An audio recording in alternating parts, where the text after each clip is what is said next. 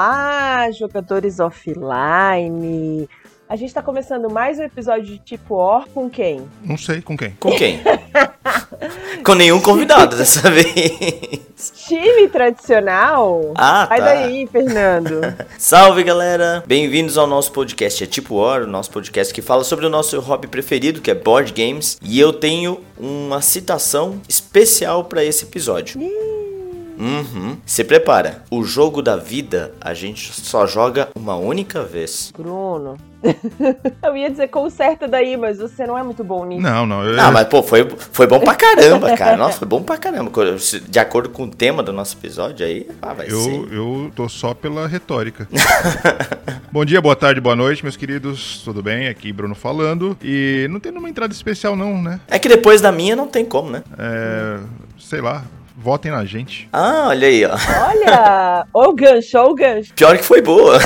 Eu preciso falar que o, o jogo da vida a gente só joga uma vez o da vida porque não dá pra jogar a segunda e o da estrela porque é ruim, né? É, pode ser. verdade. porque daí você se decepciona, assim como na vida. É a réplica perfeita. Como o Bruno disse, a gente foi surpreendido há poucos dias com uma notícia assim que eu nem sei explicar. Maravilhosa. Faz o que? Um ano que a gente tá fazendo, se dedicando alguns dias na semana pra bater papo com vocês sobre jogos de tabuleiro que a gente ama, fazendo uma coisa que a gente gosta muito. E a gente não esperava que no primeiro ano de Tipo Hora a gente fosse surpreendido com indicações para o Prêmio Ludopédia. Foi assim que a gente ficou mesmo. E, gente, estamos na primeira fase, né, de prêmios do Ludopédia. A gente tá concorrendo nas categorias Mídia Podcast e Mídia Revelação. E a gente não, não tá acreditando, assim. A gente tá muito feliz de estar concorrendo com pessoas que a gente admira pra caramba, que fazem um trabalho incrível, que a gente já teve a honra de ter aqui no nosso podcast. E aí tem jogo, gambiarra, uma galera, assim, de alto nível mesmo. Fio the Joke também tá concorrendo em mídia escrita, né, meninos?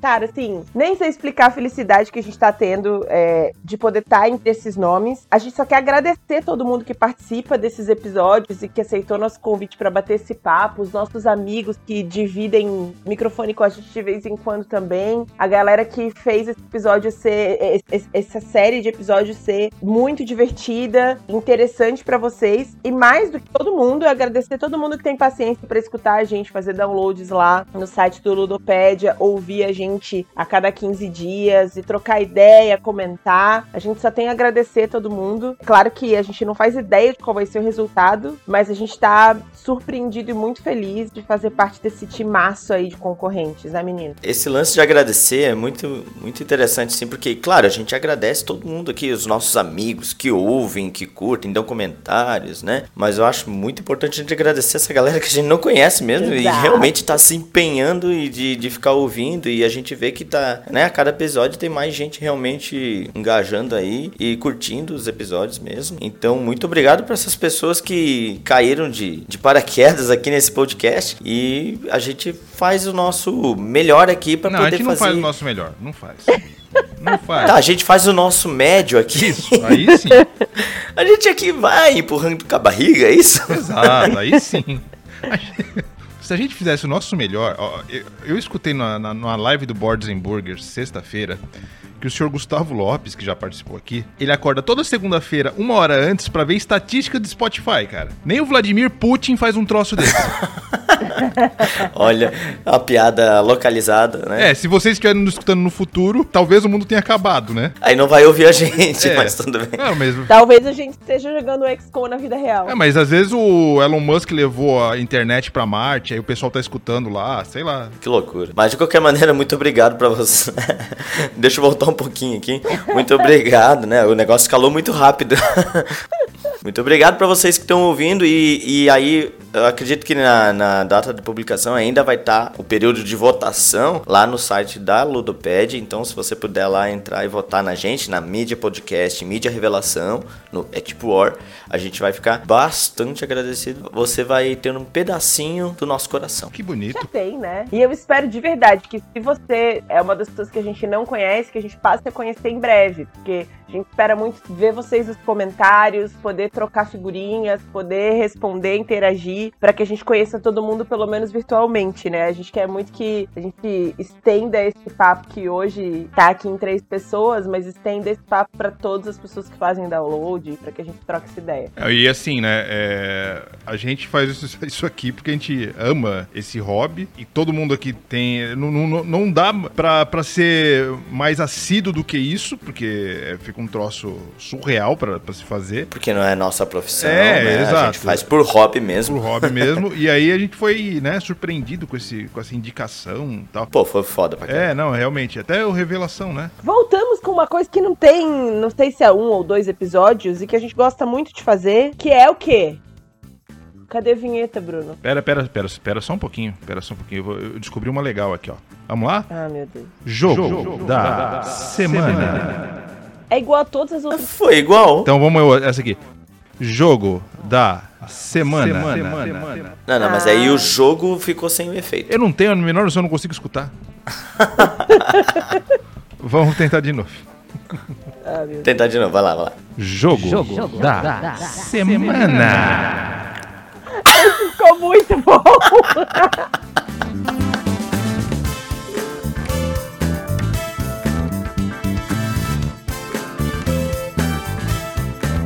Os jogos da semana tem todos jogos relativamente novos, né? Jogos novos na nossa coleção, jogos novos num contexto geral, assim. Vamos falar de três queridinhos que estão vendo bastante mês ultimamente. Quem começa? Bruno daí? Eu começo. Um jogo que eu ganhei dos meus amigos da Sociedade do Board Game. Um jogo bacanésimo, um jogo leve, divertido. Um euro para apresentar para grande família brasileira. Eu estou falando de Fresco. Cara, Fresco é um, é um euro bem clássico, né? Ele é até antiguinho, ele é de 2010, se eu não me engano. É um jogo de. É uma alocação de trabalhadores ligeiramente diferente daquela que você põe no tabuleiro, porque você aloca dentro de uma, de uma, uma espécie de uma planilha tua, vai, de, de dizer assim. É um mini tabuleiro, né? Mas... É mini tabuleiro pessoal, mini tabuleiro pessoal, e você vai uh, alocando esses trabalhadores, qual que é o teu objetivo? Participar o mais ativamente possível da, da pintura da capela. Então você vai fazer os, os afrescos lá da capela, então nós somos o Michelangelo, o Leonardo, o Donatello e o Rafael. Opa, é. a Tartaruga Ninja. Sim, Exato. Sim. E conforme as rodas vão passando, a capela vai, né, vai sendo tirada as peças e ela vai sendo mostrada a, a pintura. Então fica, além de, de ser um jogo interessantíssimo, um jogo muito bonito. O destaque no, no jogo fica porque as ações são muito intuitivas, todo a iconografia é muito fácil, o jeito de se jogar é muito fácil também. Então acaba sendo um jogo bem divertido, bem fácil de aprender. O jogo rápido, inclusive, o, a caixa ela vem com três módulos de variantes. Quando eu li, eu falei, cara, o jogo é muito simples sem nenhuma dessas variantes. Aí eu já, logo na primeira partida, eu já coloquei uma. Eu não coloquei as outras duas ainda, porque sempre tá entrando gente nova no jogo, mas é, já com a primeira, que é umas cartinhas dos pintores lá, o jogo fica bem mais interessante, bem mais aprofundado. Então é um jogo, assim, muito uh, simples, com uma profundidade estratégica muito grande. Além de ser muito bonito, além de ser bacana. Todas as partidas que eu joguei até agora, a, a, a pontuação fica muito apertada entre um e outro. Isso é muito legal. É, e tem algumas mecânicas ali no meio de, de você escolher a peça que você vai pintar da capela que deixa o jogo fantástico, assim, né? De você mover o bispo para frente, para trás. Isso é ma maravilhoso. E tem. Sempre eu acho que o jogo tem uma mecânicazinha que é aquela estrelinha a mais, né? Aquela cerejinha. Nesse jogo, eu achei um troço muito bacana que não existe empate. Então você tem aquela, aquela a trilha de pontos tradicional de todo jogo em volta do tabuleiro. E você vai andando, né? Com seus pontos. Porém, não pode haver empate. Se você fez uma pontuação, por exemplo, 10 pontos. O Fernando tava 10 pontos na minha frente. Eu fui lá, fiz 10 pontos, empatei com o Fernando. Eu tenho que escolher se eu vou pra frente dele ou para trás dele. Ah, mas por que, que eu escolheria ficar para trás e não para frente dele? Simples, porque no outro dia tem uma fase que é a fase de acordar e você escolhe a tua ordem no tour, na rodada. E essa ordem influencia pra caramba o jogo. Então, às vezes é muito melhor você ficar atrás da outra pessoa, um ponto atrás, do que ficar um ponto na frente. Porque explicando, quem tá mais atrás da pontuação é quem escolhe primeiro a ordem de, De acordar, de jogada. de acordar. Aí, em compensação, no fim do- da última rodada, você torce pra ficar atrás e pontuar igual pra você ganhar uns dois ou até três pontos a mais né, numa, numa pontua- eventual pontuação na última rodada. E aí você consegue ultrapassar seu adversário.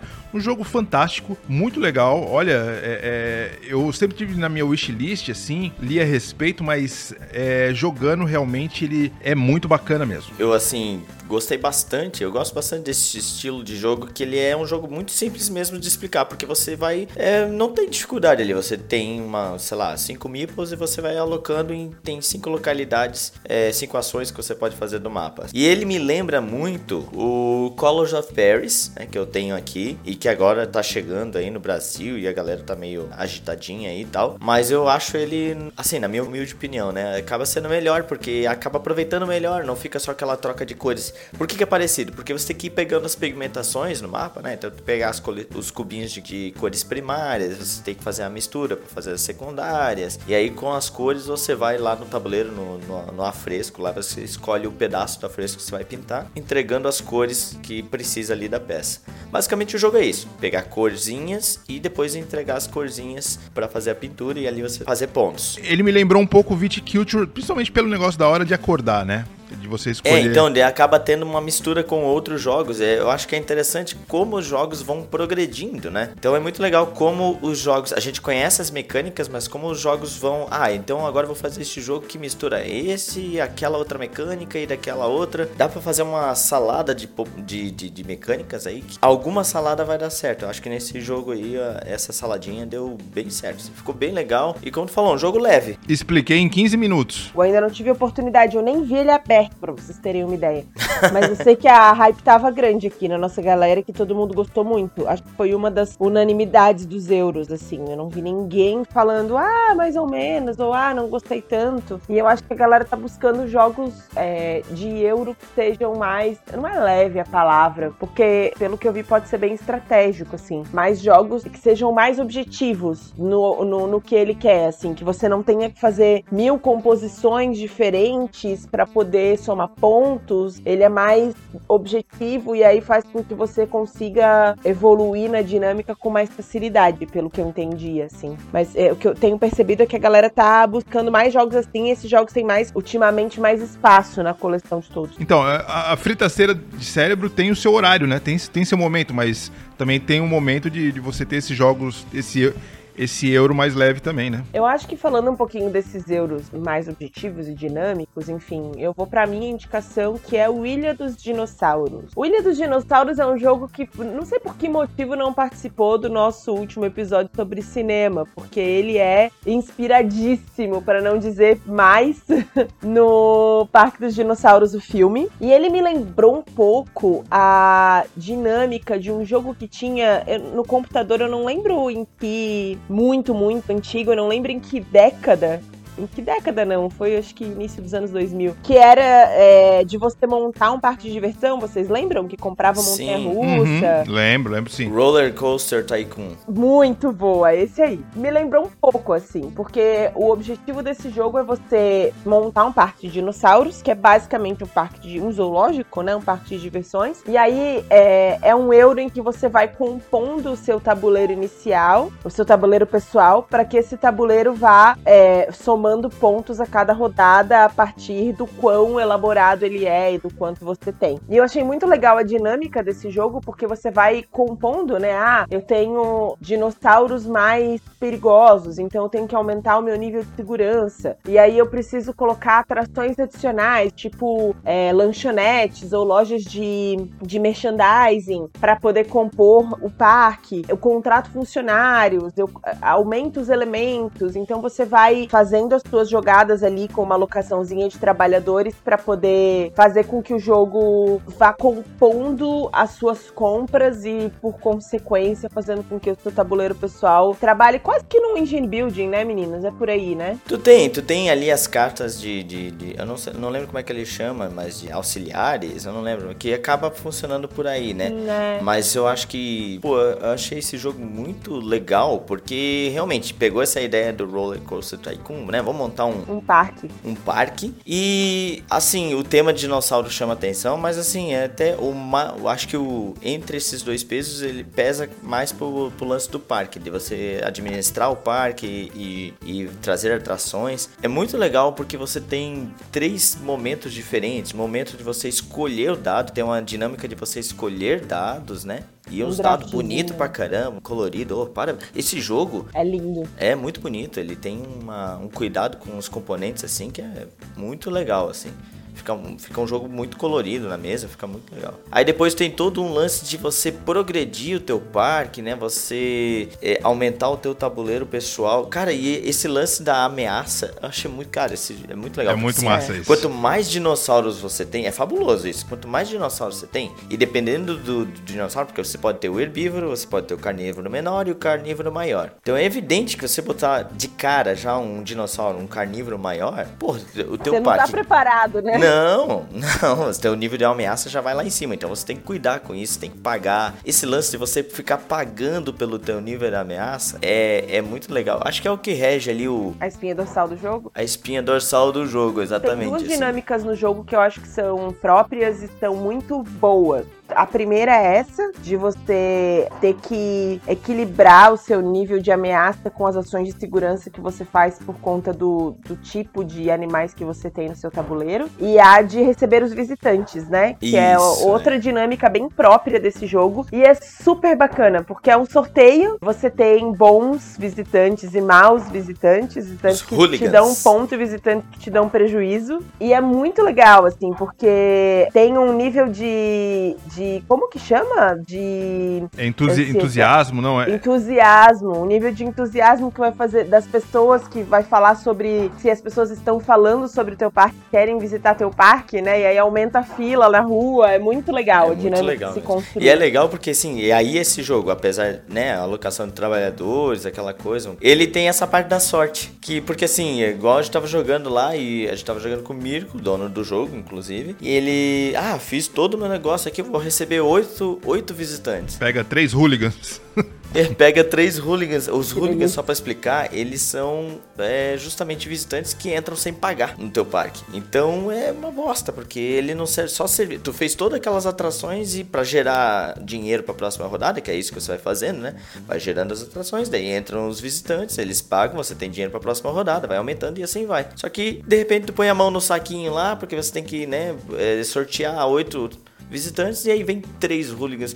Acabou com o teu orçamento para a próxima rodada. Então tem esse, esse- essa questãozinha da sorte que é muito legal. É, é bom, vocês já falaram, destrincharam bem, mas eh, o, meu, o meu. Eu acrescento que é um jogo que todas as etapas dele, eles conversam muito, né? É, e tudo tem é, é, muito a ver com a temática também, né? Tudo, é, tudo se encaixa perfeitamente na temática. É um jogo, olha, sensacional. Olha, desse ano aqui foi um dos melhores que eu joguei fácil, fácil. É, o ano começou agora, né? É, não, mas só que teve, porra, teve jogo bom pra caramba esse ano, hein? em março. Porra, teve Brasil, teve. Teve, uma teve, galera aí boa esse ano já. É, eles- os melhores de 2022 prometem. Se já começou assim. Pois é, nós vamos ter que fazer um no meio do ano. Eu, eu dar acho certo. Eu já dei essa ideia, mas vamos lá. Deixa eu dar minha diquinha de, de jogo então. Bora. Eu vou trazer aqui um jogo de um designer nacional. Uhul! Um jogo do Leandro Pires. E eu estou falando do Paper Dungeons. Ah, joguinho Ó. fantástico esse, fantástico. A gente pensa que é joguinho, a gente costuma falar, ah, é joguinho e tal, porque a caixa é pequena, né? Não é tão grande, mas ele é um jogão, cara. Eu, pô, Leandro Pires mais uma vez surpreendendo a gente com um jogo de mecânica e dinâmica muito bacana, sabe? Vamos lá, o que é o Paper Dungeons, né? Cada um dos jogadores tem um grupo de aventureiros que vai, é, vai ter que enfrentar três monstros ali numa- num mapa. Os monstros são definidos aleatoriamente pelas cartinhas e tal, mas é o clássico Dungeons and Dragons, assim. Você vai enfrentar lá o dragão, o vampiro, múmia, quimera, enfim, é, o Beholder, que eu descobri no jogo que se chama O Observador. observador. Pô, passei minha vida toda chamando de Beholder. e aí, o que que é? De início, ele engana. Eu falei isso no nosso grupo, né? Ele é um jogo que engana, porque você tem um bloquinho, né? Pra anotar. A gente pensa que é um jogo de roll and write, né? Rolar e escrever. Mas eu acho que não. Na verdade, a grande mecânica dele é a utilização de dados. Você, no início da rodada, vai lançar um conjunto de dados ali. E aí vai ter os símbolos, né? Daí vai ter o símbolo do clérigo, do, do, do guerreiro, do ladrão padrão e outros, símbolos de movimentação, tem até um símbolo coringa lá. E aí você vai utilizando esses símbolos. Não é aquilo que a gente pensa que, ah, se eu escolhi, o outro jogador não pode escolher. Não, os, os dados não são captados para si, todo mundo pode usar o mesmo símbolo, mas é o esquema é como que a gente vai utilizando os símbolos, de que maneira a gente vai progredindo no mapa. E, e, e, é muito legal porque tem toda essa pegada de RPG. Então você vai aumentando, vai upando teus guerreiros, né? Teu, teu clérigo, teu ladino, o teu mago, você vai upando. À medida que você vai upando, tu, o, a tua vida do grupo vai aumentando. Quando você vai enfrentando os lacaios pela, pela masmorra ali, você vai tomando dano. Tem as armadilhas, você vai tomando dano. Então você pode comprar poção para prevenir dano, né? Nem para curar né? E tem toda uma corridinha. E aí, a gente jogando aí, a gente descobriu que tem uma, uma side quest bem importante que é a corridinha pelas joias. Afinal, no Dungeons and Dragons, né, a gente quer não é só matar monstros, a gente quer, quer também riquezas. adquirir tesouros, riquezas, é, né? riquezas. Então isso é muito legal. Essa corridinha pela para capturar as gemas, né? Ele, porque as gemas dão muito ponto no final do jogo. E aí e vai anotando, mas na verdade a anotação é apenas para dizer onde é que você foi, onde é que você não foi e tudo mais. É bem legal, mas a grande mecânica do jogo é como que você vai utilizar os dados. É isso, é, porra, é uma mecânica que ficou fechadinha. Parabéns de novo pro Leandro Pires. Não, Leandro Pires, eu, eu sou fã dele, cara, desde Nunca decepciona, né? Impressionante. Não. É, eu, eu sou fã dele desde o Rock and Roll Manager, né? O Kaká no último episódio o Kaká comentou sobre ele assim, que é um, que é um estudioso, a gente ficou sabendo que ele não é um grande fã de música, assim, não é um cara entretido na música e fez um jogo maravilhoso como o Rock and Roll Manager baseado na música, né? E nesse caso agora, não sei se ele é fã de Dungeons and Dragons. É, eu fiquei pensando agora, ele deve, tipo assim, ele nunca deve ter jogado Dungeons and Dragons. Depois que eu soube dessa notícia de que ele não era muito fã de, de, de música. música como a gente, eu fui ver o que, que ele tem no histórico de. de na, na. Como que a gente fala de discografia de jogos? Não sei. Mas enfim, o que ele tem no repertório. Uhum. E aí o cara tem um jogo como Paper Dungeon, o cara tem um jogo como Rock and Roll Manager e é dele o Zirigdum. Vocês lembram dele? Zirigdum, não sabia, porra. Que não... é de escolas de samba. O cara é um gênio, assim. Estudioso, Versátil, desgraça. É muito. se você tem uma coleção de jogos dele, você vai ter temas variados garantidos, assim. Mecânicas diversas também. Sobre, sobre o, o Paper Dungeons, que a âncora normalmente desvia o assunto, vamos lá. Opa, desculpa. o Paper Dungeons, cara, eu, assim, são mecânicas muito legais, muito amarradas também. E eu tenho uma teoria, comentei até com o Fernando fora do ar ali, que eu acho que esse, esse jogo ele fez para ter um tabuleiro e tabuleiro pessoal, tabuleiro, né? Só que ele falou assim, porra, vou tentar deixar um negócio um pouco mais popular. Aí ele fez nesse sistema de roll and write, né? O que, porra, ficou muito bacana e ficou um jogo bem mais acessível o preço, porque é papel e caneta e umas, algumas poucas cartas, né? E dados. Então o jogo ficou com um preço bem bacana. Eu paguei paguei.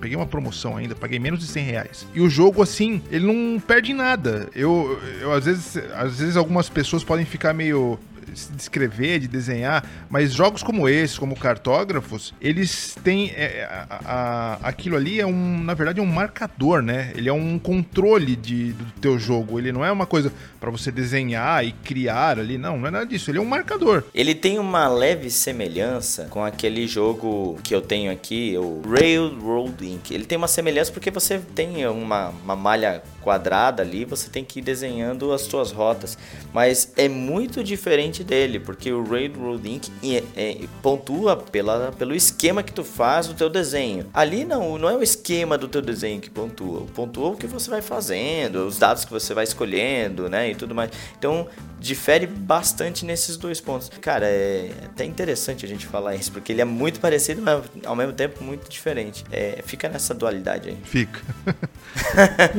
Só confundir. Exato. Ai, maravilhoso. Esse jogo eu acho que é, justifica. Vocês lembram no lançamento dele a quantidade de pessoas que estavam falando dele? É verdade. a hype. E, e, cara, justifica, porque é um jogo relativamente barato, um jogo de elementos jogos novos e te traz experiências diferentes dos jogos de tabuleiro comuns, assim, e que, como vocês disseram, traz diversão, estratégia, muitas coisas para fazer ao mesmo tempo num, num jogo com poucos elementos, assim, né? Que não, não, não tem mil e uma coisas, um tabuleiro gigantesco, mas que te dá flexibilidade para fazer várias coisinhas ao longo do jogo. Isso é muito legal. É, a, a única coisa, assim, é que a gente acabou até fazendo uma regra da casa, porque o jogo normalmente ele, ele indica para todo mundo fazer as ações simultaneamente. E a gente achou mais legal cada um fazer a ação Assistida, né? A gente acompanhar. e acompanhando. Mas a gente, o nosso grupo tem dificuldade de fazer simultâneo, né? É, pode ser. Não é nenhuma. A gente sempre quer ver o que o outro tá fazendo. Não, sabe por quê? Eu digo assim, ó, ele sugere simultaneamente, mas aí vira um jogo meio muito individual. Vira, vira muito individual. É legal você ver o que o cara tá fazendo, até mesmo porque como o jogo tem essa corridazinha pelas joias, então é legal ficar ali, porque assim, quando um cara pega uma joia, essa joia só está disponível para os outros pegarem naquela rodada. Se ninguém mais pegar naquela rodada, ninguém mais no restante do jogo vai poder pegar aquela joia. Então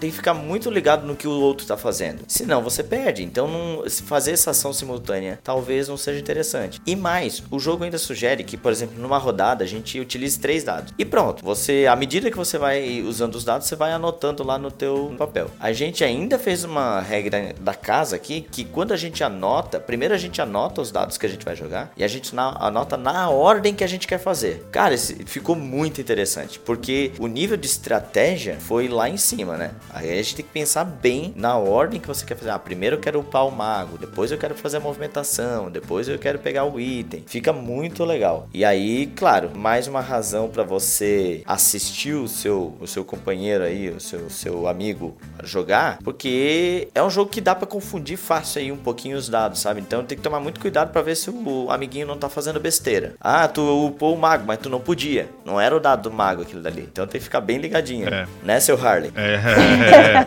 Olha a indireta rolando. Cara, e esse jogo pega pelo, pelo emocional também, porque, pô, é um jogo que tem tudo a ver com Dungeons and Dragons. Pra quem gosta desse universo de RPG, pô, vai se deliciar com esse jogo. Passamos a régua, então, nos jogos da semana? Acredito que sim. Vamos para o tema principal? Bora.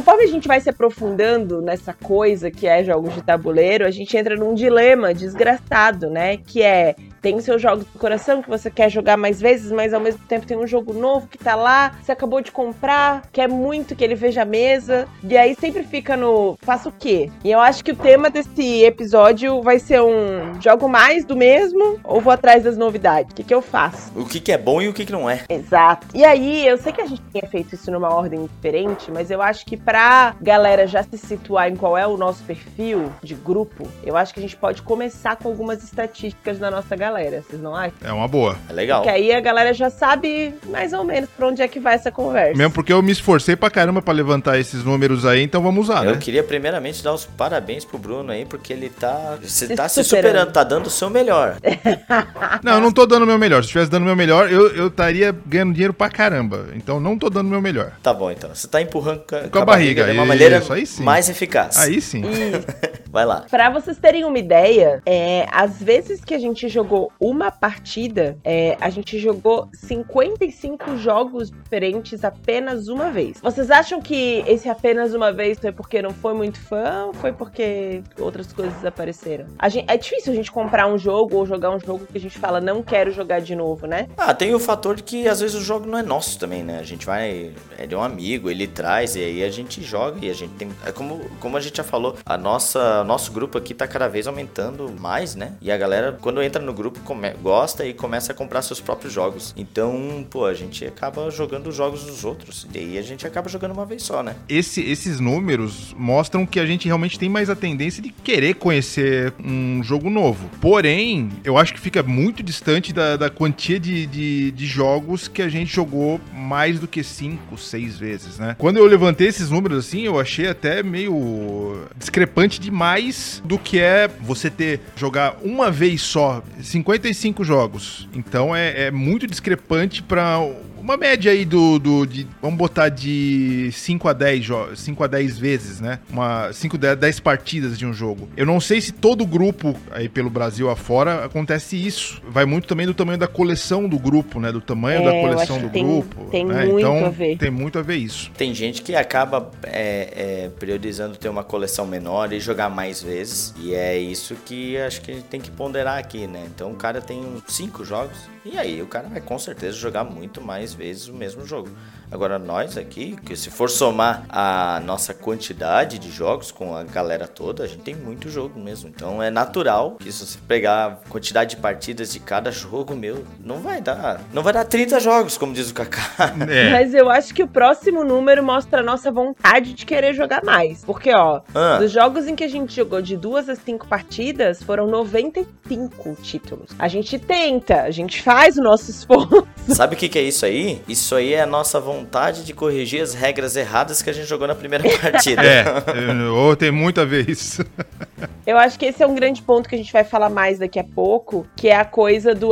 Dificilmente a primeira partida de um jogo é a melhor partida, né? É. É complexo. Então, jogar a segunda partida sempre mostra faces do jogo ali ou ajuda a gente a explorar coisas que a gente não tinha visto na primeira. E aí, seguindo aqui, né? Jogos que a gente jogou mais de 20 partidas. Aí o, o negócio reduz drasticamente, mais que 5. 23 jogos a gente jogou mais de 5 vezes. Olha Apenas aí cinco jogos a gente jogou mais que 10 vezes. Cinco jogos? Já, já reduziu demais, já. Uhum. E aí, mais que 15 partidas foram só dois jogos. E aí começa a ter um, uma característica importante aqui. Porque os que a gente jogou mais que 15 partidas foram Quartes e Sagrada. Uhum. É, Quartes 17 vezes e Sagrada 16. Quando a gente vai para 20 partidas, foi um jogo mais de 20, que foi Celestia, 23 partidas. Olha, saudoso Celestia. Saudoso. Quem é que não gostava saudoso do Celestia? não, né? Porque a gente joga ainda.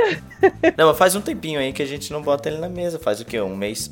não sei. E aí, o jogo que foi campeão da galera, que a gente jogou mais que 25 partidas, foi o total de 28, foi o Draftossauro. E aí, esses jogos que viram mais mesa, o que, que eles têm em comum, gente? Tem em comum é que o jogo ser rápido, né? Exato. Pô, daí é claro que ele consegue ver mais mesas, porque porque assim, por, por exemplo, o Draftosaurus, nosso grande campeão, né? A partida, né? Depois que você já, já sabe tudo ali e tal, agora, se a gente botar na mesa, acho que a gente não demora nem 10 minutos jogando uma partida. De, de Draftossauro, é, exato. É, assim, ó, é, esses números que eu tirei foram do BGG Stats. Do teu próprio BGG Stats, né? E o Bruno é um cara que realmente anota tudo. Acaba o jogo, a gente já terminou de guardar todo o jogo, ele tem aquela desculpinha, né? Isso, aí eu não guardo o jogo, exato, eu não guardo o jogo, aí fica meio fácil. Ele fica meia hora anotando negócio, a gente guarda tudo bem bonitinho na caixa, ele fica lá anotando ainda. Desde 2018, mais ou menos, que eu tenho essas anotações.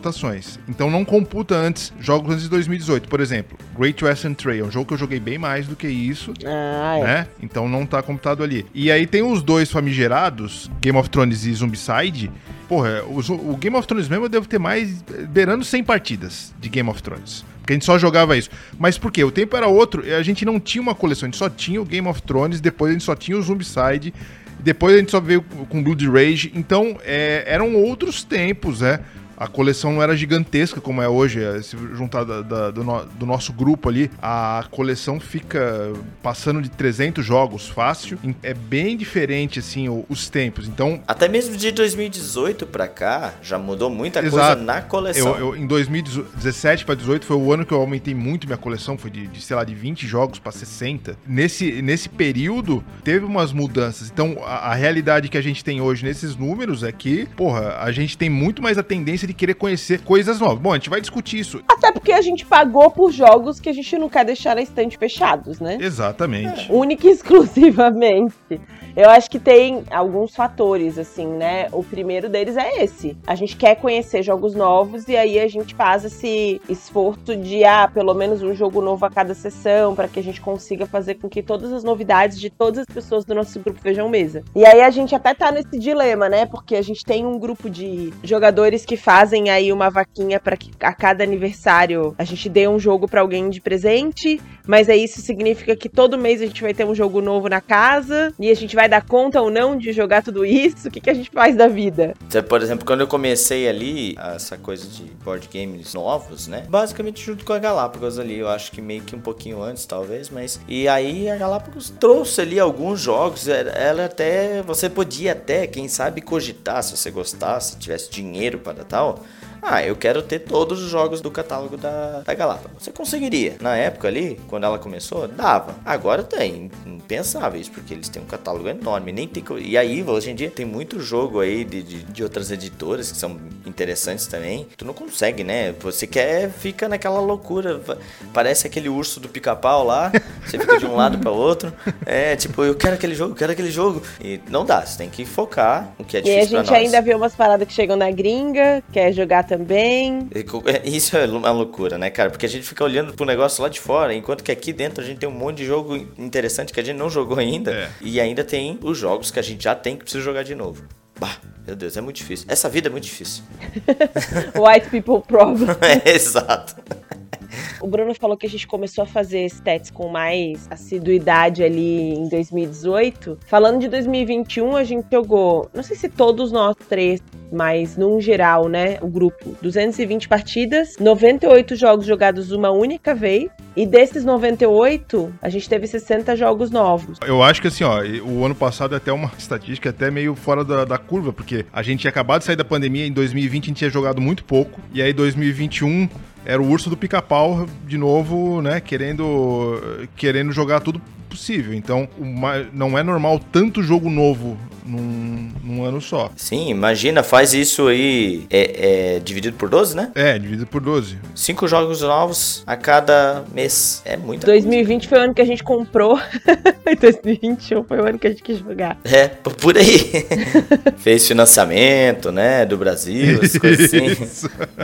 Eu acho que o volume de lançamentos deixa a gente meio maluco também, porque isso tá aumentando, né? A gente tem visto no Brasil os lançamentos escalarem. Antes, a Galápagos ou qualquer outra que fazia uh, lançamentos no Brasil, mas a Galápagos especialmente, fazia o lançamento do jogo, né? Tinha sempre um carro-chefe ou dois ali, um no mês. E aí agora ela lança lives com 40 títulos, 30 títulos. E aí você fica, meu Deus, o que, que tá acontecendo? É, não dá, não dá nem para competir. Não, agora tu tem que focar mesmo. Eu quero um estilo de jogo e aí, porque senão você fica doido. Não dá para, né? Não dá para sair investindo em qualquer jogo, porque não vai ter tempo para tudo isso. Não é nem a questão do dinheiro agora, é a questão do tempo, né? É, o tempo. Infelizmente vivemos uma vida adulta, né? Então. Eu fico bastante. Eu volto a dizer, eu fico bastante impressionado com esse lance de cinco jogos novos por mês. E olha que a gente joga, como a gente já comentou aqui, a gente joga sempre uma vez por semana com o grupo. Volta e meia rola umas duas vezes por semana. Então, nesse esqueminha de duas vezes por semana aí, é, dá para pensar que rola uns cinco jogos novos por mês aí, mas porra. É, esses números, lembra que assim, ó, é, é que normalmente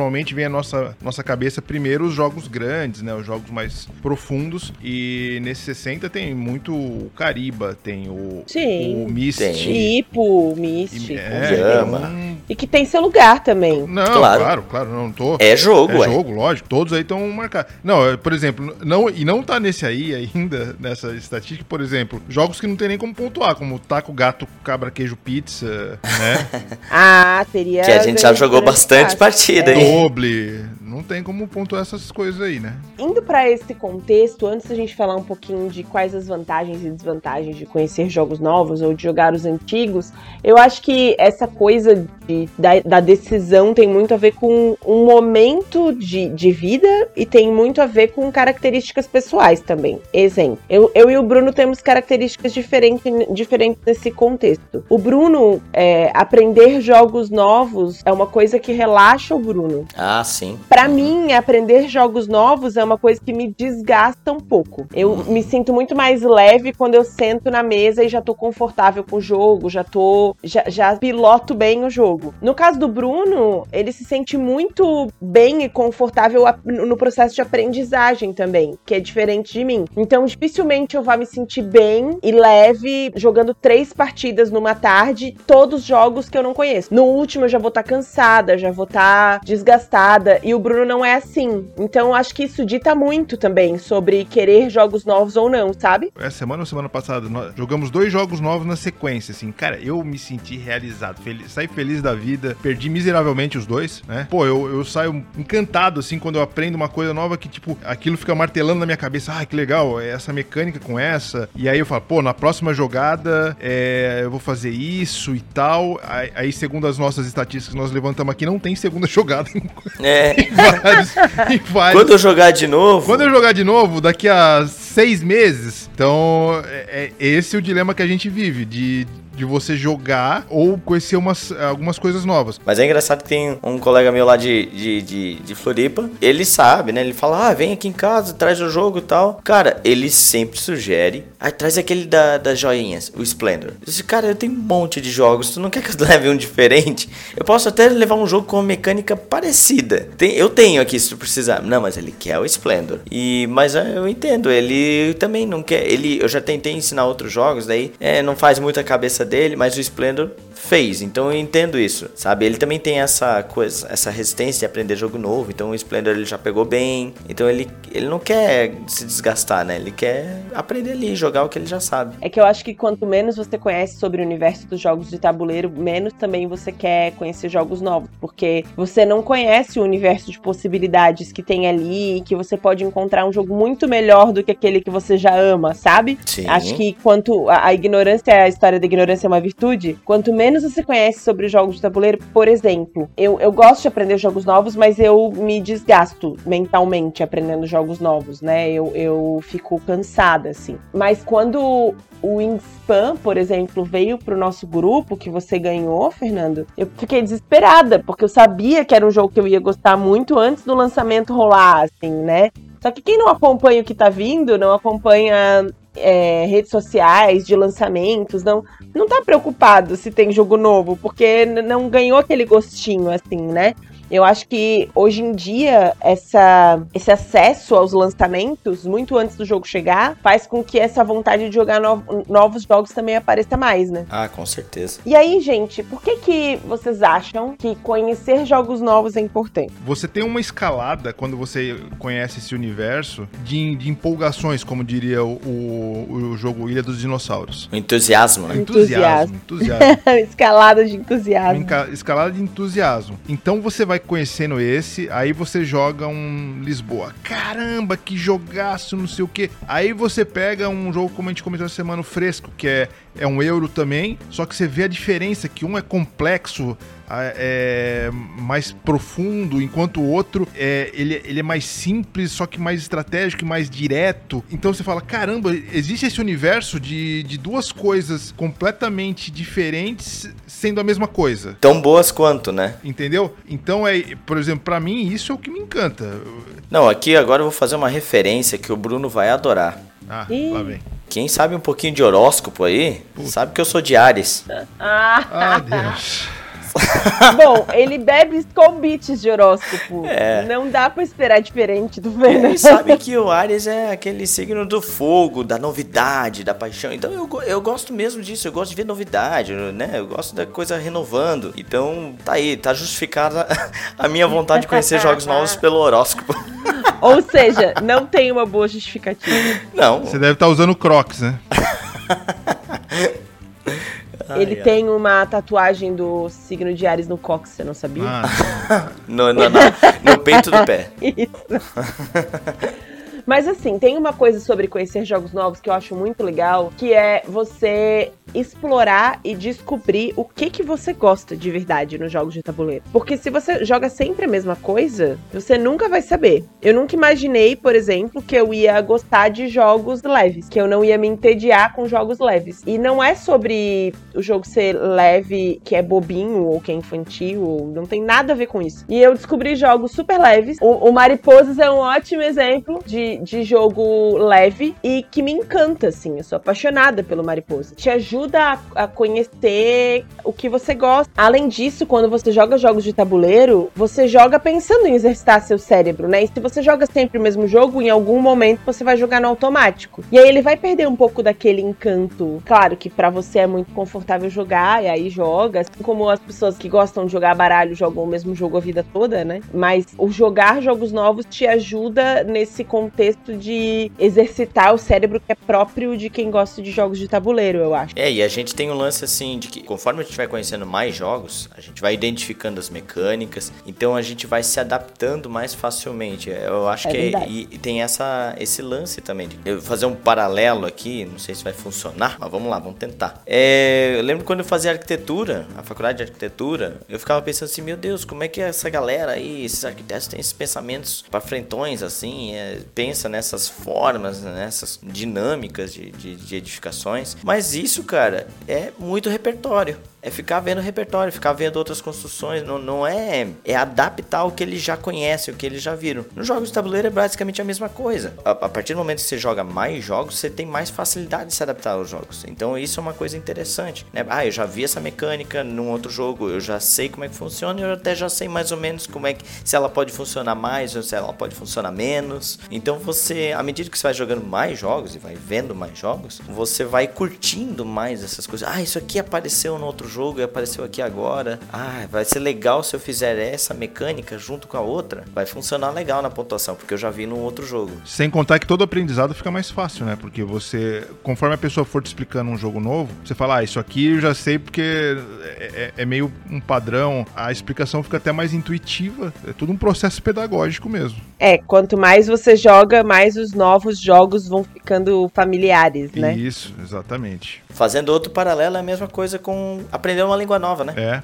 Então, tipo, você já sabe alguma língua, quando você aprende a segunda é difícil, mas quando você vai aprender uma terceira, pô, você já, já teve outras línguas ali, então você já vai pegando a mecânica do negócio. Pô, falar nisso nem, nem é paralelo, não faz sentido falar, porque paralelo seria uma coisa que não se cruza, né? Então eu tô cruzando. Tá cruzando. Não, foi bem, foi essa você foi bem, essa você foi bem. Ai, o matemático.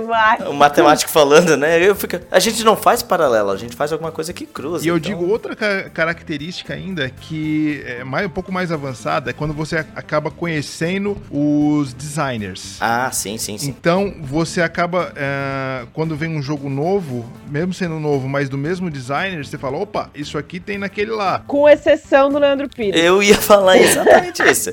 o Leandro Pires não segue o padrão aí, não. O Vital Lacerda também, né? Ah, não. Mas, por exemplo, você pega um Bruno Catala, você vê muita coisa de um jogo no outro. O Henrique Nizia. O Henrique Nizia.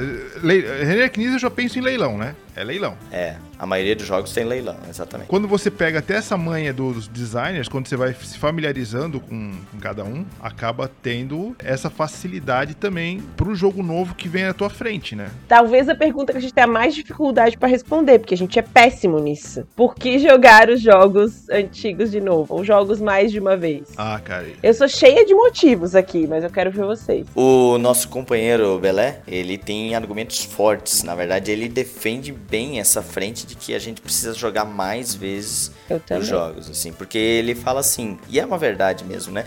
O, a primeira partida é, é totalmente é teste. teste. É, é. Você simplesmente está se acostumando com o jogo. São raros os jogos que você. Tá, não, não tão raro. Que você tem uma competitividade mais aguerrida no primeiro jogo. É, não, mas eu digo assim que eh, alguns jogos você realmente joga uns dois, três rounds ali, duas, três rodadas, e você já entendeu o jogo na sua completude, você vai, beleza, competir legal. Mas tem alguns jogos, sei lá, Lisboa. Pô, a primeira partida de Lisboa você vai fazer uma asneira ali, vai fazer cagada atrás de cagada. É jogo Brasil também, assim. Não, o Brasil é fácil de compreender, mas o Brasil tu fica assim, porra, na segunda vez que eu vou jogar, eu tenho certeza que eu vou jogar muito melhor. E muito diferente do que eu fiz da primeira. E aí entra, não, mas aí entra dois tipos de jogadores, né? Tem o jogador, a gente é muito assim, explorador, né? E a, é, joga a segunda vez pensando em jogar numa estratégia diferente. Ah, é, na primeira vez eu joguei assim, agora eu vou É. direto pro combate. A gente joga muito assim, pra testar mesmo, né? Pra, porque a gente quer saborear o jogo em, em todos os âmbitos. Mas tem jogadores que prezam pra, pra aprimorar aquela, aquela estratégia, né? Eu vou pedir permissão pra vocês de falar de um jogo que eu ainda aqui não falei, é do Game of Thrones. Ah, meu Deus. Me surpreendi É, agora. o Game of Thrones é de longe o jogo que eu mais joguei na minha vida, né? Porque teve uma época que só tinha ele, só jogava ele. E chegou uma época que todo mundo que a gente chamava ali, todo mundo, a galera, tudo experiente no jogo, assim, né? Os caras, meu, umas cobras, assim, no jogo. E, cara, era uma experiência fantástica. Porque, assim, não, não É. tinha explicação, não tinha nada. E, assim, errou, se fudeu. Ah, errou, se fudeu, tira essa peça daí. Não tem... Cara, era uma competitividade lá em cima, sabe? Mas por quê? Porque todo mundo já tinha, porra, mais de 30 partidas do, do negócio. Então, a experiência é completamente outra do, porra, estamos jogando, ô, errei isso aqui, eu posso voltar? Opa, pode voltar e tal. E não é só isso, né? né? Não é só pelo erro. Porque eu, todos os jogos de tabuleiro que são jogos mentais, naturalmente. Jogos de tabuleiro são jogos mentais. E quando você fica voltando jogada porque você esqueceu de coisas ou porque você viu uma coisa melhor a partir do movimento de mão do outro na direção, sabe? Aham. E, e- e você volta, ou quando você se sente na obrigação de lembrar o outro de alguma coisa que ele poderia ter feito, ou quando ele vai fazer algo e aí todo mundo vai ajudá-lo na estratégia, você tira boa parte da graça do jogo. Fernando, ela, Porque todo mundo fica buscando sempre a mesma, a, a- a melhor estratégia, e não o que consegue pensar, né? ela deu uma desviada no assunto pra dar uma cutucada na geral ali, né? Isso aí. Não, é sobre, é sobre você se sentir confortável pra jogar o jogo como ele deve ser Sim, jogado. não, perfeito. E quando todo mundo se sente aprendendo, todo mundo se sente na obrigação de proporcionar uma experiência bacana, sabe? Então, por exemplo, essa experiência que, eu- que a gente tinha com Game of Thrones há 10 anos atrás, A hoje, gente não tem mais. Então, ho- eu hoje em acho. dia eu não, não consigo visualizar nenhum jogo que a gente põe na mesa e fala, porra, ah, talvez o Blood Rage, mas vê muito pouca mesa, porque é um jogo demorado também. Acho que talvez eu, Fernando, o Arley, talvez tenha um pouco mais de experiência no Lisboa. E agora o Brasil tá pintando aí como uma competitividade mais forte, porque ele tá vendo muito mais mesa, né? O Brasil é um troço que todo mundo quer jogar. O jogo é fantástico demais, né? Porque o jogo é bom. É, o jogo é fantástico demais. Hoje em dia, pra você conseguir atingir esse nível de, de experiência, que é uma experiência mais competitiva, de todo mundo já saber, tá bem aprofundado no jogo, porra, no, no, no Game of Thrones, cara, a gente, pelo menos eu, tinha mais uns dois ou três, que a gente sabia todas as cartas de todos os decks. São, não não é muito, né? São sete cartas de, de cada deck. Ah, eu sei que a carta 0 é tal, a carta 1 um é tal, a carta 2 é tal. Que fulano tem isso, Você já pode jogar jogou, isso você já jogou ainda. essa aqui, talvez você use essa contra mim. Então é uma experiência completamente diferente. O, o Blood Rage a gente alcançou isso também, mas como eu falei, o Blood Rage, assim como o Game of Thrones, é um jogo muito mais difícil de ver mesa. Poucos jogos hoje é, a gente vai conseguir ter esse. Porra, é um jogo pra botar na mesa, sair jogando e cada um dando o máximo pra fuder o amiguinho. Eu acho que especialmente jogos de mais de uma hora são jogos em que você tem milhares de caminhos e possibilidades diferentes dentro do jogo. E se você joga uma partida só desse jogo, você não explora todas as possibilidades que o jogo te oferece. E às vezes, se você joga só duas, você também não explora todas as possibilidades que o jogo te oferece. E aí fica essa coisa, assim, né? De às vezes você joga mais ou menos a partida que você tá aprendendo, ainda por cima você nem entendeu. E acontece às vezes, né? De ah, eu achei meio desequilibrado nesse aqui, nesse aqui. Às vezes não é porque é desequilibrado, foi porque você ainda não fez as conexões necessárias pra jogar aquela estratégia especificamente. Você ainda não entendeu pra que que serve é, aquele item adicional no jogo, o que que dá pra fazer. Você vai descobrindo isso conforme você vai jogando mais vezes. E às vezes são insights no meio do jogo, né? Co- Às vezes, inclusive, são coisas que acontecem que você não imaginou que. Ou você vê alguém jogando diferente. O Great Western Trail foi um exemplo. A gente jogava o jogo direto. O Matheus jogou a primeira vez conosco. Aí ele viu um caminho ali de, de direção do jogo numa estratégia que a gente nunca tinha tentado. E o jogo se abriu diferente pra mim e o Bruno, que jogávamos o jogo há muito tempo, sabe? É. Só o fato de você ver pessoas diferentes jogando esse jogo, o jogo vai ganhando novas cores, assim, entende? E aí eu acho que a gente perde isso, querendo só jogar novos jogos uma vez. A gente nunca vê. É igual é a história quero, do ler a manchete da notícia. querida, não, é o que, não é que eu quero, acontece, ele tá ali. ele, ele chega bonitinho, aquele tudo emplastificadinho aí, você É. tira, você tira Cheirinho de novo. aquele cheirinho Não, de muito novo. legal. Não, não adianta. Muito legal também. É. Mas você perde, assim como a diferença entre ler um livro e ficar vendo o feed de Instagram, entendeu? Olha a polêmica aí. Eu vou dar um exemplo do, do fresco ali, né? Que nós comentamos no jogo da semana. Quando eu comecei a ler o manual e ele falou assim: não existe empate. Se você empatar, você põe teu, teu peão pra frente ou pra trás do adversário. Eu falei, que fantástico, cara, porque Assim, ó, tem isso no Great Western Trail, nas locomotivas, mas não é por pontuação. É só uma colocação ali na, na, no trilho, né? Esse é pontuação mesmo. E muda completamente, cara. Você ganha dois pontos de graça ali só por ter empatado com dois ou três adversários. Eu achei fantástico. Então, essas, essas coisas, essa experiência que você recebe ao aprender um jogo novo, até abrir a caixa do jogo novo, cara. Porra, que experiência que é aquele cheirinho de, de novo da caixa, assim, e destacar componente. Porra, isso é fantástico. Eu tenho um, uma regra que eu acho que é um equilíbrio bom, assim, para jogar jogos novos e os antigos também. Porque essa coisa que eu tenho de me desgastar jogando, aprendendo, de isso ser desgastante mentalmente para mim, faz com que eu queira sempre jogar um jogo novo na noite. Claro que eu também sei que nem todo mundo tem esse luxo, né, de poder jogar mais de um, uma partida, de ter esse tempo disponível. Mas jogar um jogo novo na noite e um jogo que a gente já conheça. Eu não, eu tenho dificuldade de aprender dois jogos na mesma noite. E isso faz com que eu consiga pensar em equilibrar o fazer os jogos rodarem um pouco mais. Vocês acham que tem outras coisas que a gente pode fazer para equilibrar um pouco e fazer esses jogos que estão aí na coleção e que a gente fica toda vez pensando, poxa, ia ter jogado ele de novo? O que, que vocês acham que a gente pode fazer para rodar? A gente já meio que sugeriu isso, inclusive, no nosso grupo, que era fazer, já que a gente tava tendo a possibilidade de fazer dois dias de jogos na semana, a gente já sugeriu de fazer é, um dia pegar, botar jogos novos, se tiver na mesa, e o outro dia só de é, recolocar jogos na mesa, jogos antigos até, inclusive. E só que não sei porque essa ideia não foi pra frente. Não foi pra frente porque a gente nem sempre consegue fazer dois dias na semana de jogo, né? Então a gente entende isso. Mas é, é uma ideia, né? É uma ideia você meio que impor, não impor assim, né, mas combinar com o grupo de, pô, vamos fazer aí um dia só de rejogar, fazer um TBT aí de jogos. Mas sabe que eu acho que o excesso de cavalheirismo é um inimigo do, dos jogos antigos? Sim. Porque aí sempre fica o mas aí o que, que nós vamos jogar? Aí cada um tá com vontade de jogar alguma coisa e aí nunca se chega num consenso. E ah, não, então vamos jogar esse aqui que ninguém conhece. Sempre acaba acontecendo uma coisa desse tipo. Eu acho que uma coisa que poderia funcionar bem é, galera, sei lá, eu tô cedendo minha casa. Eu sou o dono do jogo. Galera, hoje eu quero fazer uma partida de X jogo. Quem tá afim? De começar a partir daí, assim, sabe? E aí a pessoa que tá com saudade daquele jogo joga também, assim. Fernando, você essa... consegue sentir o cheirinho do autor autoritarismo aí? Você consegue sentir? Ué, mas aí se o Fernando fizer a mesma coisa, eu o vou querer jogar o da ditadura? Nesse, você consegue?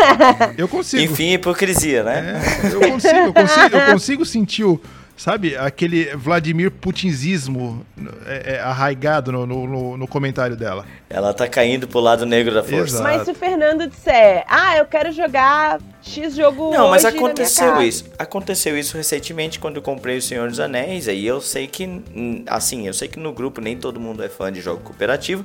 E eu falei, gente, eu comprei Senhor dos Anéis, eu tenho aqui, eu quero jogar. Quem tá afim de jogar um jogo cooperativo? É esse o jogo, eu falei. E aí surgiu gente, e aí e olha só que curioso, por causa disso, surgiu um segundo dia de jogatina, porque tinha gente que não podia num dia, a gente organizou uma segunda. Mas que ficou bem claro: olha, tá aqui o Senhor dos Anéis, eu quero testar, eu vou testar. Eu jogando sozinho, em dois, em três, em quatro, não sei quantos quiserem jogar, mas eu tal dia eu vou jogar. Funcionou, eu acho que pode ser por aí também, pode ser. Ó, tal dia eu quero jogar Dead of Winter, que eu tô muito afim de jogar de novo Dead of Winter. Quem tá afim de jogar Dead of Winter? E aí organiza a mesa daquele jogo. Eu acho válido isso. Eu não, não acho não, que sim, seja é autoritarismo. É, não, não, é, é, bem, é bem válido isso, porque eu fico ainda meio cheio de dedos, né? E para buscar jogos antigos. Por exemplo, tem, tem o Rock and Roll Manager do, do Leandro Pires, tão falado nesse, nesse episódio de hoje, que eu tô louco para jogar um Rock and Roll Manager de novo. Porra, é um jogo maravilhoso, cara, Rock and Roll Manager. Aí o Bruno fica jogando no ar, assim. Quem sabe um Rock and Roll Managerzinho? É, um... Aí ninguém, ninguém bota na mesa e ele ficou, oh, queria ter jogado. É o novo Cyclades dele. É o novo. Cara, Cyclades, cara, eu quero jogar Cyclades de novo. Cara, e, e o Cyclades foi um episódio interessante justamente aí, né? Porque a gente jogou várias vezes Cyclades, aí ele se perdeu, ficou lá no, na, na gavetinha, não na gavetinha da não, vergonha. não da mas ficou vergonha, lá, da vergonha não. Não, mas ficou lá, guardadinho. E aí o Bruno ficou insistindo, insistindo, insistindo. Até que uma vez a gente, não, vamos jogar esse ciclos. Aí a gente foi meio nesse esquema aí no grupo, né? Não, nós queremos botar esses ciclos aí e fazer o Bruno feliz esse dia. e aí, pode, podemos jogar até outro? Podemos, mas esse dia vai ser ciclos. E, e foi uma baita experiência. A gente teve que relembrar algumas regras, Aham. teve. Mas foi uma baita experiência, assim, porque tu senti. É muito legal isso, tu sentiu é, até um pouco de É, saudosismo aquele, do na- jogo, assim. Isso, aquele TBTzinho do, do jogo, né? É, não, não. É, aí tu fica felizão mesmo quando tu pega esse jogo que tu gosta bastante e coloca de A novo. gente, no, no dia do Super Bowl, que a gente tem o nosso tradicional Meeple Bowl ali, né? A gente foi jogar e a gente acabou separando duas mesas. Eu fiquei na mesa do Lords of Waterdeep, o famoso Valtão. E na outra, abriu uma mesa de Blood Rage. Cara, começou a me doer meu coração. Eu quero jogar Blood Rage, eu quero jogar, eu quero jogar. Mas mesmo, ao mesmo tempo, porra, você tem um Lords of Waterdeep, que é um jogo fodido na tua frente. Aí eu olho pro lado, né? Bom, eu, eu, sou, eu sou uma puta mesmo, né? Então... Mas sabe que é, conhecer essas estatísticas é muito legal, porque é muito comum a gente falar de um jogo de tabuleiro novo e a gente dizer, ai, mas a rejogabilidade é super baixa. Ai, mas tem só seis Que missões. rejogabilidade, cara. Isso! Você não vai Por que jogar que 10 tá vezes preocupado? o negócio, velho. Você não, não precisa nem comprar expansão, animal. Compra expansão pra um ou outro só. Vai, mané, jo- Ai, porque o. Exit joga uma vez e joga fora. Olha quantos jogos que a gente pagou três vezes o preço de um Exit e jogou uma partida. O Cifol, É. que é, o Cifol é um jogo descartável, né? Você joga no máximo 15 partidas ali e joga ele fora, não- é inutilizado. Porque é um, né, um legacy e tal. Qual jogo. Quando, olha, olha isso, quantos jogos a gente jogou 15 vezes? Não tem, não tem. E aí a gente começa a olhar diferente para os jogos Legacy, porque, porque tem campanhas principalmente, né? Ah, atualmente a gente realmente não consegue jogar tantas partidas de um mesmo jogo, então o Legacy faz todo sentido. A gente não precisa ficar preocupado, ai, porque vai jogar fora. Não precisa ficar preocupado com isso. Se você conseguiu jogar todas essas partidas que o Legacy te propõe, o jogo tá muito bem pago. Você já jogou mais que a maioria dos jogos que tem na sua estante, pode apostar. E você e o mais importante de tudo, ele te proporcionou uma experiência é, progressiva que os outros jogos não te proporcionariam, sabe? E isso que eu acho muito interessante dos Legacy. As coisas progridem nas missões, tipo, por exemplo, o, o Seafall. Ele vai, ele vai progredindo, né? As coisas vão progredindo. E ele te E- dá as surpresas, a sensação de aventura de fato vira uma aventura, né? Isso, então, nós estamos fazendo a propaganda do Seafall, ele vai ficar mais caro. Estamos perdendo Ai, droga, precisamos comprar antes É. de acontecer isso, comprar outro. Mas o Bruno tocou num um assunto que eu acho interessante, até que tá, que tá mudando o meu, meu modo de ver as coisas. Por exemplo, antigamente eu tinha muita vontade de conhecer jogos novos, ainda tenho, né? Mas jogar muito jogo novo e tal. E hoje em dia, eu, tipo, a gente já não consegue mais. Né, tempo pra ficar jogando tanto jogo novo e tal. E eu já tô começando a mudar a minha meu pensamento pra, pô, ao invés de comprar um jogo novo e eu quero jogar aqueles jogos antigos, por que, que eu não adquiro a a expansão, sabe? Eu, tô- eu antigamente eu não entendia, ah, pra que eu vou querer expansão se eu joguei o jogo uma vez ou duas? Eu, e agora eu tô entendendo. Acho que talvez eu deva priorizar comprar uma expansão e aí priorizar os jogos que eu já tenho e botar eles mais vezes na mesa do que ficar comprando jogo, jogo, jogo novo, jogo novo, jogo novo você não põe o, o jogo antigo na mesa. Então agora eu tô entendendo esse lance. Essa é uma estratégia, né, de você comprar a expansão pra isso. Mas você sabe que eu acho que eu sou uma pessoa bem purista com jogos, assim. Eu, eu não vejo necessidade de expansão pra eu querer jogar o jogo de novo.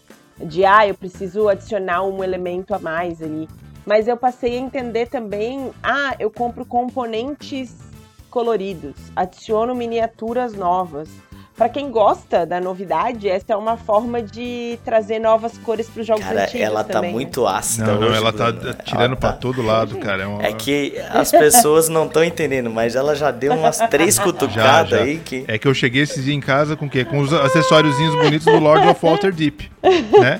Não, mas é, mas é, eu, eu entendi, assim. Eu entendi, faz sentido. De ah, é uma forma de trazer novidade para um jogo antigo e de essa pessoa ver. Sim, sim. Estimular e faz sentido. Eu não compraria, eu não compraria, mas agora. Não, é uma estratégia, é uma estratégia, porque assim, é, é, é uma desculpa, mas ao mesmo tempo você tá valorizando aquele jogo. Então você. Altera o nome do episódio para Vladimir Putin ou Jogos Novos.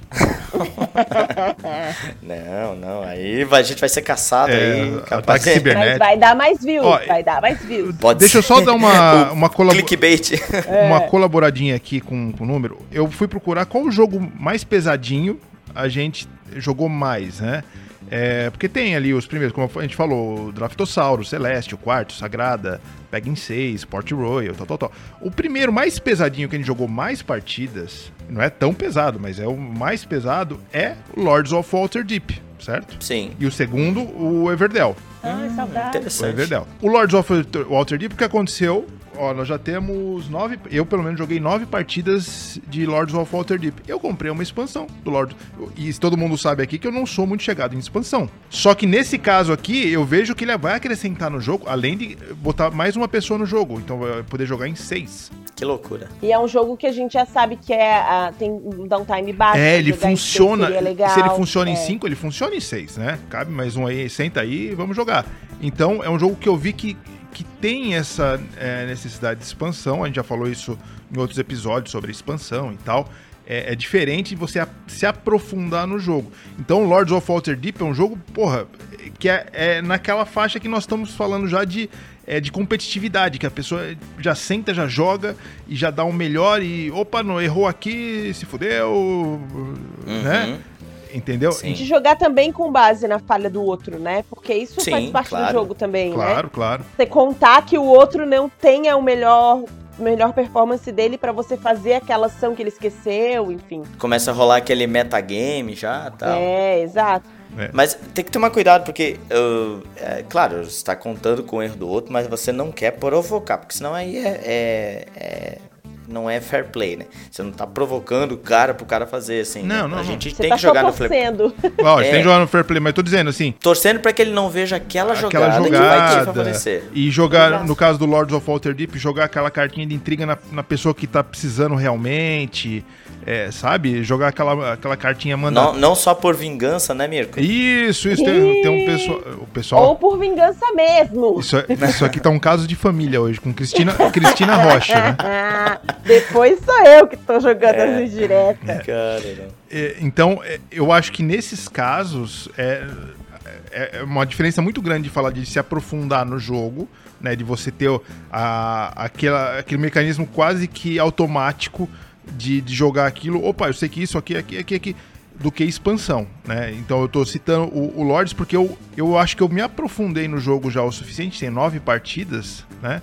Em menos de um ano. Porra, incrível, né? Foi menos de um ano que a gente jogou nove partidas. Então eu acho que ele merece já ter uma expansão que, que agrega mais o jogo, né? Então ele... É, você consegue ver quais são os jogos que funcionaram bem e que sabe que vai rolar mais mesa e daí você pode investir Exato, nele, né? Isso. Esse, no caso, você está investindo nele para aumentar o fator de diversão e, e dar uma dar um, dar um valor diferente para ele. Eu achei interessante. Great isso. Western Trail também. Pois é, tu botou no Instagram lá uma fotinha do Great Western Trail com uma maquete, um negócio cheio Caraca, de graminha. Cara, aquilo ali. Meu, que, que, que, cara maluco, velho. O cara criou uma Nunca maquete. mais vai dobrar do... o tabuleiro na vida. Não, é. Onde o cara montou, deixa. Não existe. O cara, pra, pra quem não viu, eu, eu achei no Instagram lá, me mandaram. O cara pegou e fez um. um uma, maquete, uma mesmo. maquete mesmo do é Great Western Trail para você jogar com os trilhozinhos, um trilho, com trem, árvore no meio do negócio, montanha, com pô, a, a, a, tribo indígena ali, as tendinhas indígenas. Cara, o troço. Agora, a gente tem aí alguns jogos que a gente jogou muitas partidas, alguns jogos que a gente jogou só uma. O que, que vocês acham que é, pensando até no preço, no investimento, que é um número bacana, assim, de, de jogos, de, de vezes jogadas, que é suficiente para explorar bem o jogo, que vale o investimento? Eu, eu tinha um número na cabeça, mas vendo as estatísticas que eu levantei ali no BGG, eu já tô com outra completamente diferente. É, eu acho que se você pegar, comprou um jogo e jogou ele cinco vezes no ano, ele tá explorado de forma ok, ok, de forma ok. Você não, você não é um expert no jogo. Estamos falando de um jogo mais pesado, É, também, né? sim, Porque sim. party game tu joga cinco numa numa tacada noite. só. Você, é, não, você pega um Port Royal, você joga cinco numa, numa tacadinha só. Mas eu acho que se você, por exemplo, um Everdell, vamos botar um Everdell aí, um joguinho é, padrão, né? É, um É, deck médio. build, Uhum. isso, que dura uma hora e meia, duas horas. Eu acho que você jogando cinco partidas é, é o suficiente. Então, isso, é, principalmente para quem tá começando a comprar agora e tal, tal, tal, eu acho que isso é uma coisa que você tem que observar, né? Quantas vezes você vai jogar. Tal do. A gente já falou isso em outro episódio do, do jogo se pagar, é meio muito relativo, mas principalmente usufruir o jogo. É, é- é comprar ele e falar assim, porra, eu, eu consigo ter alternâncias nesse jogo e, e ver como é que ele funciona realmente. Até, até com diferença de número de pessoas, tá? Porque de três, quatro pessoas. Que nem a gente jogou o Fórmula D. É, pô, a gente jogou em quatro, cinco Vai gente, Cinco- né? A gente jogou em Gente. cinco pessoas. Eu achei um jogo muito legal. Pô, a gente foi jogar em oito pessoas. Uh, cara, ficou meio esquisito ali o jogo. Ficou meio, né? Ficou meio, bagunçado. Ficou meio né? bagunçado. Então, é, é- tudo isso é, você tem que dar relevância quando você adquire um jogo, de conhecer o jogo melhor. Mas, se você perguntar na, na secura, assim, ó, no, no reto, quanto, quantas partidas. No reto ficou esquisito, né? Esse no reto. Muito. Ficou um pouco esquisito. É, mas se você me perguntar, eu tenho uma é, múltiplas alternativas só, né? Aquele, aquele xizinho seco. Eu acho que umas cinco partidas o jogo tá, tá bem Tá, explorado. Em, um, em um ano de em um ano. Eu, eu entendo o teu ponto de vista, sim. Eu acho que depende muito do jogo, claro, com certeza. Mas falando assim, desse, desse nível de jogo. só um exemplo, Fernando. sentido. Desculpa te cortar, só um exemplo. Eu vendi essa semana o Projeto Gaia. Eu fui ver quanto, quantas partidas eu tinha do Projeto Gaia. Eu tinha cinco partidas. Só que em cinco anos. Porra. É. É. Né? É, so- é sobre isso. É, então. É, não, é verdade. Agora, por exemplo, eu adquiri recentemente aí o Senhor dos Anéis. Que foi o jogo mais caro que eu comprei na minha vida, né? Eu sempre falei aqui no podcast Baita jogo. que eu prezo. Não, que eu prezo pelos jogos aí que são mais de média complexidade e tal. E aí acaba custando ali o, em torno de 200, 300 reais. E o Senhor dos Anéis ali já chegou ali na casa dos, dos 600, né? É, então eu fiquei Tirou o assim... escorpião do bolso. É, quem sou eu? Pensei assim, né? Pô, tô gastando. Mas, cara, daí depois eu pensei, pô, paguei caro. Não paguei caro, porque assim, eu, joguei, eu comprei esse jogo justamente porque eu sei que ele tem várias campanhas que eu vou jogar aqui com, com, com a Fran, né? Com a minha namorada e tal. E, e sei lá quantas campanhas, tem, tem umas 10 campanhas. Então tu pensa assim, pô, 10 campanhas, cara, esse jogo pô, ele vai se pagar facilmente, né? Então você pode fazer. Tem gente que faz até essa, de, essa divisão por campanha, por jogo, tem gente que faz divisão por hora, como o Gustavo do Gambiarra já falou, né? Tu para assim e pensar, pô, 600 reais ele pagou caro. Não, Não, não, não, não, não, porque ele vai ver, ele vai ver muita mesa. Ele vai. É um jogo que. Esse é um tipo de jogo que não dá pra jogar uma vez só. É, é a Não tem como. consciente, né? Você saber que é um jogo que você vai ou não vai jogar mais vezes. Não, não, não tem como ele ver uma vez só, Se, sabe? se ele você vai ver comprou, várias se vezes. você comprou o jogo e jogou uma vez só, venda ele, né? Porque o cara comprou, jogou uma vez, não jogou mais. E se você olhar a nossa lista dos jogados uma vez, a quantidade de jogo aí ficou comprado na emoção. É, então, aqui eu. a- na minha coleção aqui, eu não tenho nenhum jogado só uma vez. Nenhum. Ah, eu tenho. É, eu então. tenho vários. Mas aqui eu não tenho nenhum. Mas eu tô aqui batendo aqui na tecla pra jogar mais uma vez, uma Rata Project e tal. Ah, mas você tá pouco Traga tempo, hoje, né? traga hoje que será bem-vindo esse Mahata Project. Ó, já estamos datando aqui, nós estamos falando que nós vamos jogar hoje. É que hoje vai rolar a jogatina do carnaval. Uhul! Folião, filhão, filhão. O mipo do vovô não sobe mais. Oi! Ai, Mas- meu Deus. O mipo do vovô não sobe mais. Oi! Ai, vocês querem terminar com isso mesmo, é Por isso? favor, vamos terminar nesse clima, nesse clima lá pra cima, nesse alto astral. Mas eu acho que com essas, essas análises a gente já consegue fazer uma boa, uma boa estratégia aí. Não, né, realmente a gente não consegue. Não adianta falar porque a gente não A consegue. gente só A gente confundiu só tudo. confundiu todo mundo, eu aposto isso. O cara não vai saber. Ele vai chegar O e vai cara saiu mais dividido Aí o ainda, cara tem uma assim. coleção de 50 jogos, aí compra mais 10, aí fica 40 pra trás, é... Não, na real, o cara tava de boa. Isso. Aí com esse episódio ele começou a pensar, puta, eu piorou a preciso mente, jogar mais. a mente do infeliz. Nem tinha pensado sobre essa merda, agora eu tenho um monte de jogo aqui parado, o que, que eu Exato. faço? É, Mas aí eu acho que a gente tem uma boa estratégia aqui. Vocês que estão ouvindo a gente, que a gente se confundiu caramba, descubram essa resposta e comentem. Mandem Boa. pra gente no- notícias do que, que vocês decidiram Lá fazer, Ludoped. entendeu? Como é que a pessoa faz isso, Fernando? Bom, primeiramente, já como o Bruno acabou de falar, eu acho que o principal canal já vou meter agora, já vou meter essa aqui. É, você pode encontrar a gente lá na Ludopédia, né? O principal site aí brasileiro sobre o nosso hobby de board E games. aproveitar pra votar na gente nas categorias de mídia revelação e podcast, que a gente tá Por podendo. favor, não esqueça de votar na gente. E tá lá o nosso podcast, tipo, hora hospedado lá. E você pode abrir fóruns e, comuni- é, e se comunicar com a gente, trocar uma ideia. É muito legal. A gente vai gostar bastante de receber a mensagem de vocês, suas opiniões, críticas e sugestões. O que mais, Fernando? Você também pode encontrar a gente lá no nosso Instagram, o arroba.